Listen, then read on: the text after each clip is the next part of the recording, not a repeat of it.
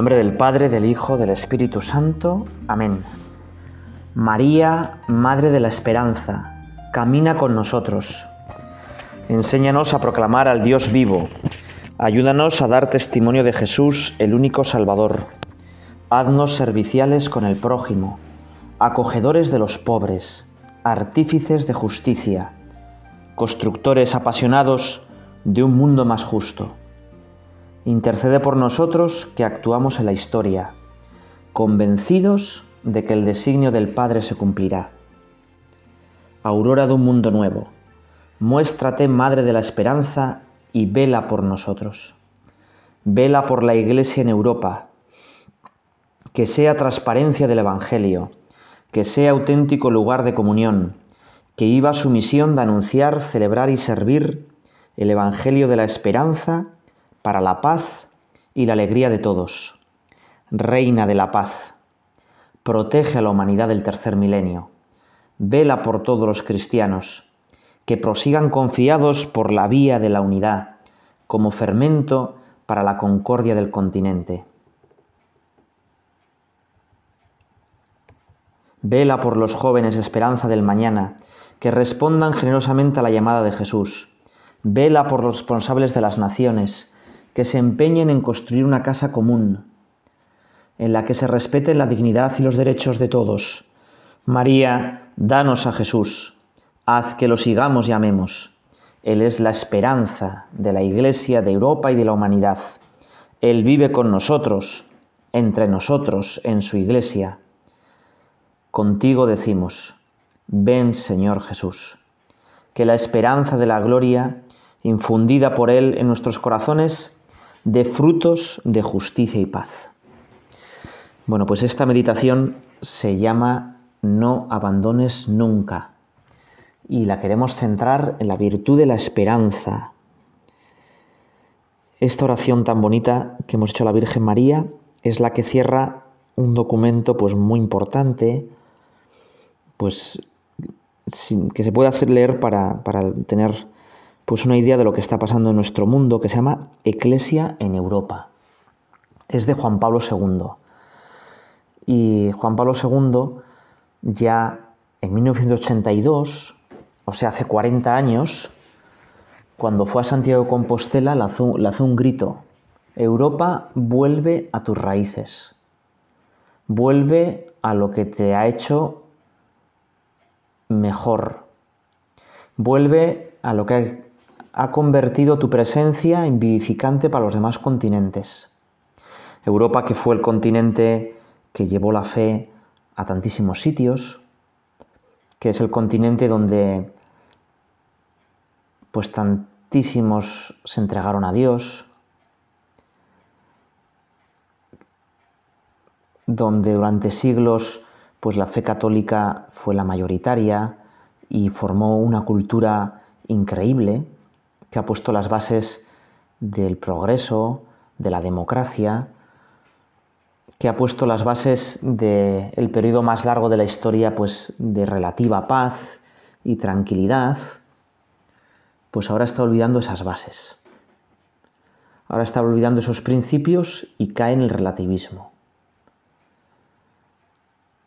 Y por eso Juan Pablo II decía, Europa vuelve a tus raíces.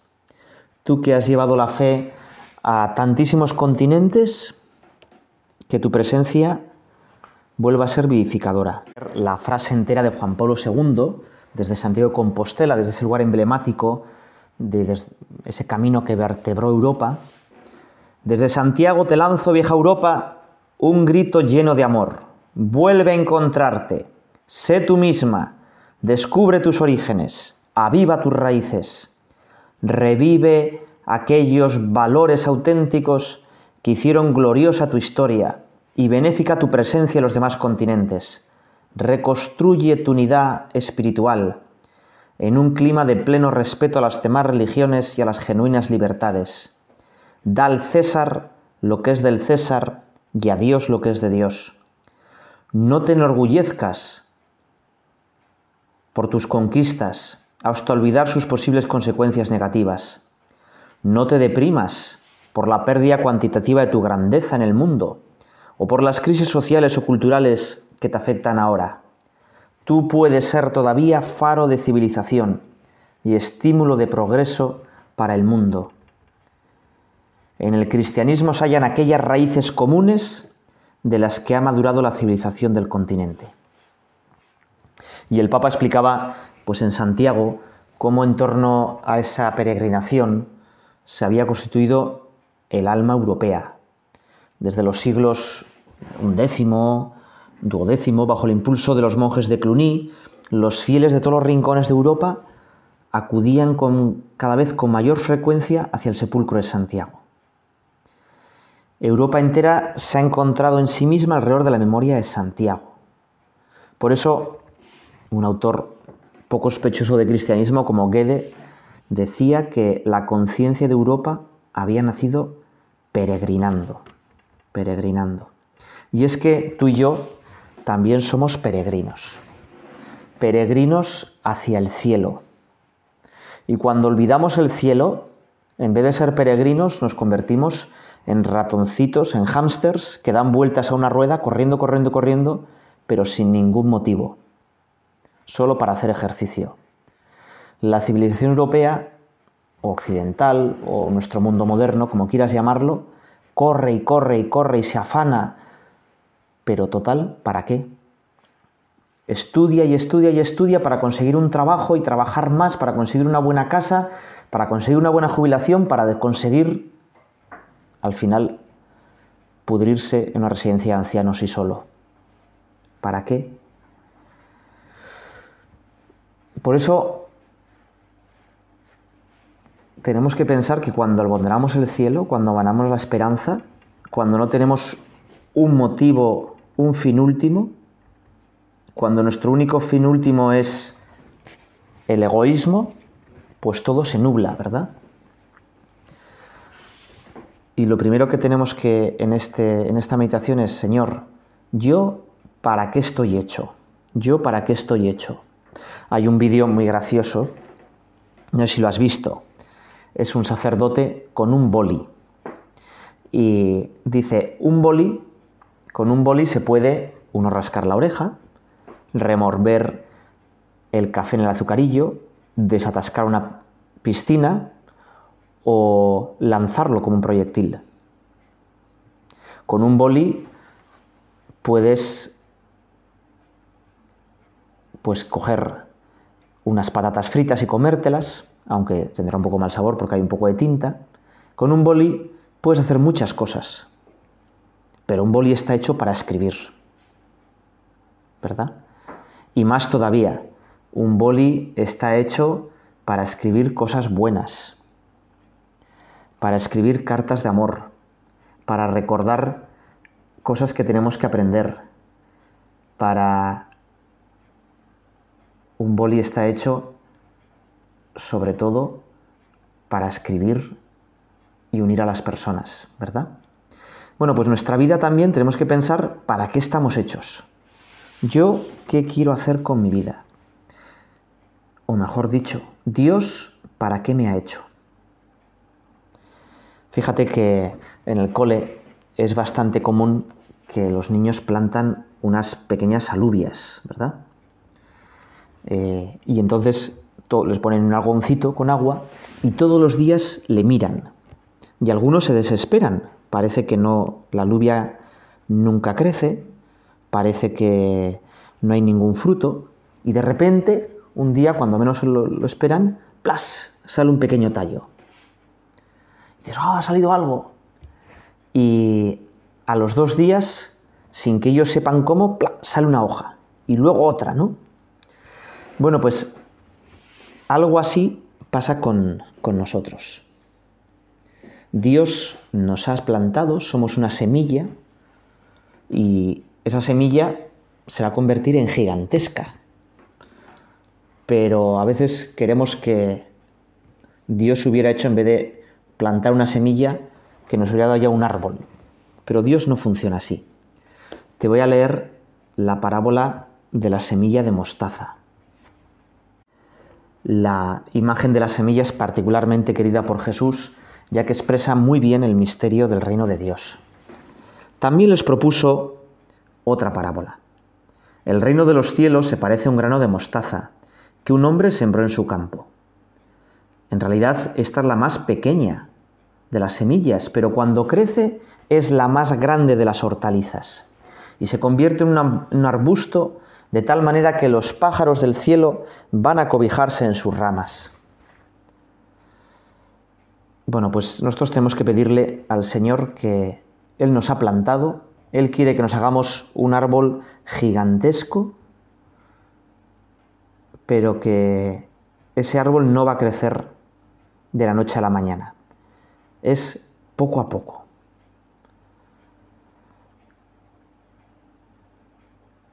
La debilidad, dice Benedicto XVI, es la fuerza de la semilla. La semilla para dar fruto tiene que partirse, esa es su potencia. Así es el reino de Dios. Es una realidad humanamente pequeña, compuesta por los pobres de corazón, por los que no confían en su propia fuerza, sino en el amor de Dios. Y sin embargo, a través de los que no son importantes para este mundo, irrumpe la fuerza de Cristo y transforma aquello que es aparentemente insignificante. Empezábamos esta meditación pues con el Papa Juan Pablo II hace 40 años diciéndole a Europa que vuelva a sus raíces. 40 años después, pues parece que, que nada ha pasado, que la semilla del Evangelio se está pudriendo en Europa. Sociológicamente quizá tengamos motivos como para venirnos abajo, decir, bueno, qué desastre, ¿no? Cada vez se cierran más conventos, hay menos vocaciones, las iglesias están como un poco vacías, pero Dios no pierde batallas. Dios sabe lo que hace. Dios ha plantado una semilla en nuestros corazones y va a fructificar tarde o temprano. A veces nos viene el desánimo, el desaliento, el pensar, bueno, y sin embargo, pues nosotros tenemos que fomentar la esperanza y decirle, Señor, yo, ¿qué puedo hacer en estas grandes cosas en Europa, en mi país? En... Bueno, empieza por tu corazón. Yo quiero que la semilla que plantaste en mi corazón crezca en santidad. A veces a todos nos llega un poco pues, el desaliento que decía antes, ¿no? Esto no funciona, yo siempre me confieso lo mismo, lo he intentado muchas veces. Bueno, un niño en el colegio decía, pues, bueno, las primeras veces que, que se confesaba y que, bueno, empezaba a llevar una vida un poco, pues, bueno, intentar de rezar y tal, y, me decía, es que me he puesto un horario y nunca lo cumplo. ¿eh? Y le preguntabas, bueno, pero qué, has intentado? Bueno, pues me he intentado levantar un poco antes para rezar algo, pero es que ha sonado el despertador y le he dado al botón de la pereza y me he vuelto a la cama. Y ha sonado a los 10 minutos otra vez el despertador y otra vez le he dado al botón de la pereza. Así que, pues con, al final me levanté más tarde de lo que solía levantarme, ¿no? Bueno, y, yo le dije, bueno, pues mira, por lo menos has luchado, has luchado. Dios no nos pide frutos espectaculares. Dios no nos pide eh, una hoja inmaculada de servicios. Que todos sean victorias, ¿no? Como se decía de Julio César. Vini, vidi, vinci, ¿no? Llegó, vio y venció. No. No nos van a salir a la primera las cosas. Lo que Dios nos pide es que luchemos, que nos esforcemos. La santidad no es una cadena de montajes de coches, ¿no? Hay una fábrica cerca donde vivo que monta 2.000 coches cada día. Una brutalidad, ¿no? Más de 100 coches a la hora. Bueno, pero esto no se trata de... ¿no? La... Tenemos que tener esperanza de que Dios igual que esa semilla de mostaza la está haciendo grandísima y no vemos cómo crece, Dios nosotros también nos está llevando a la santidad. Muchas veces nuestros propósitos fallan porque es un reto personal. Es decir, yo me empeño con esto y tengo que sacarlo y cuando lo saco digo, ¡jo, qué bien, qué bien me siento porque yo he vencido con mis propias fuerzas! Eso se parece mucho a, a Pelagio, al pelagianismo, ¿no? Un monje inglés que decía que uno se iba al cielo con sus propias fuerzas, que los cristianos tenían que ser muy buenos, esforzarse mucho y ya está, y que Cristo era solo un buen ejemplo. Eso es tan absurdo como intentar levantarte del suelo tirándote tú mismo de los pelos. Eso no funciona. Alguien te tiene que tirar de los pelos para levantarte. Tú no te puedes levantar a ti mismo del suelo tirándote de los pelos, ¿verdad? Y en cambio, cuando uno se pone un buen propósito, pero le dice, bueno, pues Señor, ayúdame, porque sin ti no voy a poder, entonces es cuando podemos cumplirlo. Decía San Agustín que solo hay algo peor que la falta de esperanza, que es la esperanza sin fundamento. Bueno, nuestra esperanza tiene fundamento. Todo va a salir bien, como decía en la pandemia y ponían cartelitos en las ventanas, todo va a salir bien, pero gracias a Dios. Nuestro fundamento es el amor de Dios. El único fracaso es dejar de luchar. Vamos a pedirle al Señor que no dejemos de luchar. Quizá lo único que nos está pidiendo Dios en este mundo tan complicado, tan difícil, en el que pues también la sociedad nos va arrastrando, es que si queramos seguir luchando, que, estamos, que estemos abiertos a su gracia.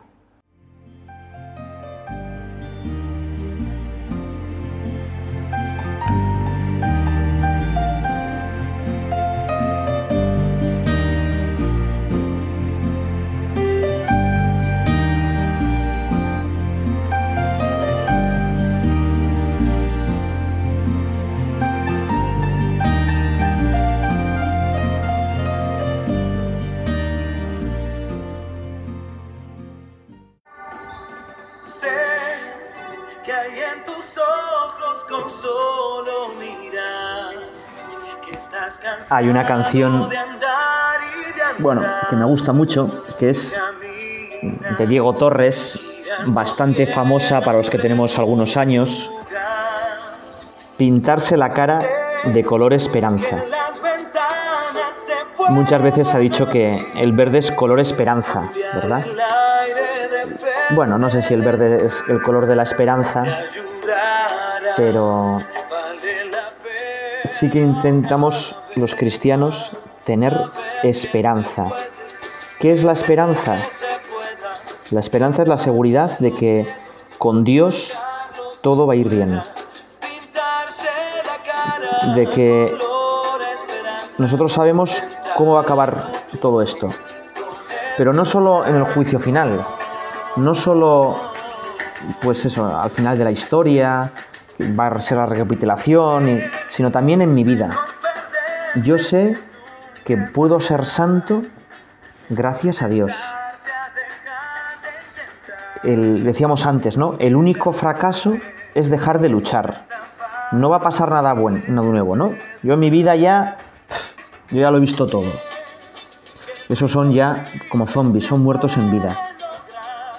Y en el fondo eso es pensar que a Dios yo no le importo, que Dios ya deja de apostar por mí. Y también nos puede pasar lo mismo con los demás. Antes hablábamos de que Dios tiene un gran proyecto para cada uno de nosotros, que estamos hechos para cambiar este mundo. Y yo estoy hecho para cambiar el mundo y tú que me escuchas también. Y esa persona que parece pues ya totalmente abandonada, que también y Dios no va a dejar de luchar por ella. Un adolescente pues no quería estudiar, quería estaba siempre reventando la clase, se comportaba de un modo pues eh, muy agresivo, retaba al profesor y su profesor, precisamente su tutor, pues se esforzaba y le citaba después de clase para intentar ayudarle con los estudios y, y no conseguía nada. Y ya, tras múltiples fracasos, le dijo, mira, yo a partir de ahora no voy a hacer nada por ti. Y se lo dijo claramente. Y entonces aquel chaval de repente le dijo, no, no me dejes. ¿Eh? No me dejes. Nosotros también le tenemos que decir a Dios eso, ¿no? Muchas veces, pues sí, te fallamos, Señor, y, yo estaría aburrido de, ¿no? de mí mismo. Pero sin embargo, no me dejes. Y recurrir también a la Virgen, Santa María, esperanza nuestra. ¿No? no nos dejes. Que sigamos luchando. Hay una, en la ordenación sacerdotal, hay una frase que es preciosa.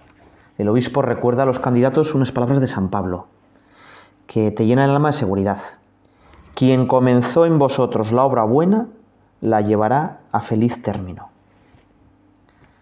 Cualquiera que se ordena cura, pero también cualquier cristiano, sabe que es un don lo que Dios le da increíble. Que la misión que Dios le ha puesto en su vida desborda por completo todas sus capacidades. Pero Dios te va a ayudar. A cada uno de nosotros el Señor nos ha elegido para hacernos santos. Igual que el sacerdocio, la santidad, el ser hijos de Dios, el meternos dentro de la Trinidad, nos desborda, nos viene grande. Y muchas veces nos sentimos incapaces de alcanzar lo que el Señor nos pide. Sin embargo, es la voluntad eterna. Dios en su designio, eh, de antes de todos los siglos, ha pensado en cada uno de nosotros. Fíjate que muchos este verano tenían esperanza de que un jugador de fútbol que es muy bueno viniera no sé qué equipo y se pagaran creo que 200 millones para que ese jugador viniera a ese equipo. Bueno, pero al final tanto jaleo para nada. ¿eh? Bueno, Dios nos ha fichado para su equipo y no ha pagado 200 millones, sino que ha pagado su sangre, ha dado su vida para que nos metamos en su equipo.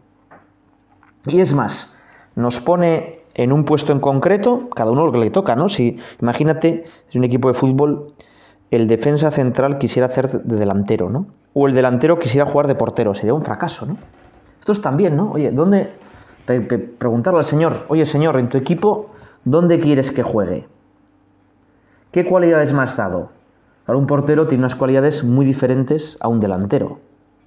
Y un defensa izquierdo tiene unas cualidades muy diferentes, suele ser un tío pues fuerte, ¿no? En cambio, el extremo derecho suele ser pues más bien pequeñillo y se cuela entre los defensas. Bueno, yo, Señor, ¿dónde, dónde me quieres? ¿no? El Señor nos dice, mira, yo es que no solo te voy a poner en este sitio, sino que además todos los días te voy a dar yo la energía, la fuerza para que juegues bien. ¿Eh? Hay una anécdota que de vez en cuando, yo creo que ya le he contado, pero me gustó mucho. Hay un puerto pues muy famoso cerca donde vivo, se llama Jaizkibel, y estaban entrenando unos ciclistas profesionales porque al día siguiente tenían la clásica de San Sebastián. Y en concreto, pues, eh, bueno, uno que es joven, pero un poco chulo, iba entrenando en ese puerto y vio delante, pues, a un señor ya, bueno, de cierta edad, más bien cuarentón, un poco entrado en carnes, ¿eh? y subiendo pues la cuesta totalmente ahogado, rojo, sofocado, y aquel ciclista jovencito, pues de casi 20 años, fino como un junco, le pasó y le miró con un gesto pues casi como de asco, ¿no? Anda, retírate, además con esa bicicleta tan antigua y con esos kilos de más. Y le pasó así, ¿no? Pues mirándole casi con desprecio. Ese gesto lo vio el jefe de filas de su equipo, un ciclista ya pues experimentado, que había ganado, ha ganado varios Tours de Francia, creo que dos, y entonces no le gustó nada, ¿no? Que el joven despreciara así pues a un cuarentón que estaba con su bici pues sudando un poco en ese puerto. Así que el, jefe de filas, el, el, líder de la carrera, se acercó al cuarentón, la agarró por detrás, por debajo del sillín, y le fue empujando, y cuando estaba a punto de llegar donde su compañero de equipo, el jovencito que le había despreciado, le empujó y el cuarentón, pues gordinflón, le pasó al ciclista profesional, ¿no? Eso mismo nos hace Dios. Dios, pues, no me va a quitar mis dificultades, mis kilos de más, mi edad, mi mala equipación, pero nos empuja y nos sube la apuesta a Él. Y por eso, tener esperanza de que Dios me quiere hacer santo y que Dios quiere también hacer santo a los que me rodean. Está empeñado en hacer santo. Él será, llevará a término lo que él mismo ha comenzado. Con el salmista, aunque camine por cañadas oscuras, nada temo, porque tú vas conmigo, tu vara y tu callado me sosiegan. En la santidad no nos apoyamos en nuestras fuerzas, en nuestra experiencia, en nuestra valía personal. Si lo hiciéramos sí que tendríamos motivo para venirnos abajo, ¿no? Si a veces nos desanimamos ante las miserias es porque nos hemos olvidado de Dios. Hemos olvidado que es Él quien nos va a hacer santos. Y a veces nos olvidamos de que estamos en un equipo, de que Dios nos quiere que encontremos la santidad, pero en la iglesia. La eterna unión con Dios no es algo individualista. La unión con Dios a entender como estar unidos en un pueblo. Y nos han precedido muchos santos y tenemos que hacer que muchos sean santos. Por eso, pues vamos a pedirle al Señor, ¿no? Que, que cuide su iglesia, que nosotros hagamos todo el bien posible a la iglesia. Fíjate que en un equipo a veces lo más importante es escuchar al entrenador. Porque es el entrenador el que desde fuera está viendo mucho mejor qué es lo que hay que hacer, cómo hay que posicionarse. Bueno, pues nosotros algo parecido. Tenemos que escuchar al Espíritu Santo. El Papa quiere que estos dos años estemos en un camino en común, en un camino en equipo, en un sínodo, que eso es caminar en común, y escuchando al entrenador, que es el Espíritu Santo. Y fíjate pues que a veces muchos acontecimientos de la historia que nos parecían un gran fracaso, un desastre absoluto, Dios ha servido para hacer muchísimo más bien. Te voy a recordar solo dos. Parecía que el imperio romano, que nos había estado persiguiendo durante tres siglos, ya por fin lo habíamos convertido. ¡Qué bien, ¿no? Y todo el mundo del imperio romano se había hecho cristiano. Y a los poquísimos años de eso, no habían pasado ni 100 años, el imperio romano cae Vaya fracaso estrepitoso. Muchos pensaban que era ya el fin del mundo. Pero la caída del imperio romano produce a la larga un bien increíble. Los pueblos que conquistan y saquean el imperio romano también se hacen cristianos. Bueno, qué maravilla, ¿no? Ese, ese desastre Dios lo aprovecha para hacer un bien muchísimo mayor. Dios siempre sabe más y hace las cosas mejor y más rápido que nosotros. Nuestros pequeños planes, Dios se ríe de ellos. Porque dice, pero hombre, pero si te he algo todavía mucho mejor, ¿no? Es como si un niño, el día de, de Reyes, dice, yo quiero solo esa caja bonita, brillante, con ese lazo. Y Dios te dice, bueno, la caja la vas a tener, pero es que dentro hay un regalo increíble. Pues algo parecido, ¿no? Otro suceso histórico, pues muy curioso, ¿no? En el año 1053, al Papa León IX, los normandos de Sicilia, que son los vikingos que se han instalado en Sicilia, entran en Roma, capturan al Papa y, le tienen secuestrado. Y uno podía decir, bueno, pero qué horror, ¿no? Oye, pero qué desastre, pero ¿qué vamos a hacer con el Papa secuestrado? A ver, esto, estos vikingos. Bueno, pues lo curioso es que Dios se vale de eso para que los carceleros del Papa conozcan la fe cristiana y se bauticen. Y el Papa sale del, cautiverio teniendo unos vikingos como vasallos ¿no? y como amigos suyos. Bueno, Dios aprovecha el mal de los hombres, nuestros fracasos, para crecer, hacer crecer la semilla de su reino. Y ya un último episodio, te he dicho que eran dos, pero te voy a contar un tercero, quizá un poco más polémico. Durante más de mil años, el Papa gobernó un terreno en Italia. El centro de Italia eran los estados pontificios y estaba encomendado su gestión temporal al Papa. Y bueno, muchos pensaban que era algo muy importante para la misión de la Iglesia que ese terreno se mantuviera neutral, que no fuera de ningún país, que lo gobernara el Papa, para que no estuviera pues como prisionero de las potencias y de los imperios de cada momento. Y así que cuando en 1870 las tropas de Garibaldi por la Porta Pía entran en Roma y conquistan Roma, el Papa, que era Pío IX, manda que cuando se dispara el primer disparo, las tropas del Vaticano se rindan, que no haya ningún derramamiento de sangre, y así lo hacen. Muchos piensan que eso es un desastre, que el Papa va a quedar pues secuestrado y recluido y a merced de los poderes temporales. Y sin embargo, a la larga, a pesar de haber perdido pues tantísimas posesiones y de pues que muchas cosas buenas que hacía el Papa con mandando en los estados pontificios pues se hacían y ahora pues no se hacen, el Papa eh, no ha perdido independencia, sino que al no tener un Estado concreto, tiene una autoridad moral sobre los gobernantes del mundo y una repercusión pues increíble, ¿no? Lo que muchas veces nos parece un mal, Dios lo sabe convertir en bien. Pues nosotros a, a no olvidarnos de que Dios está en nuestro lado, de que la semilla va a seguir brotando.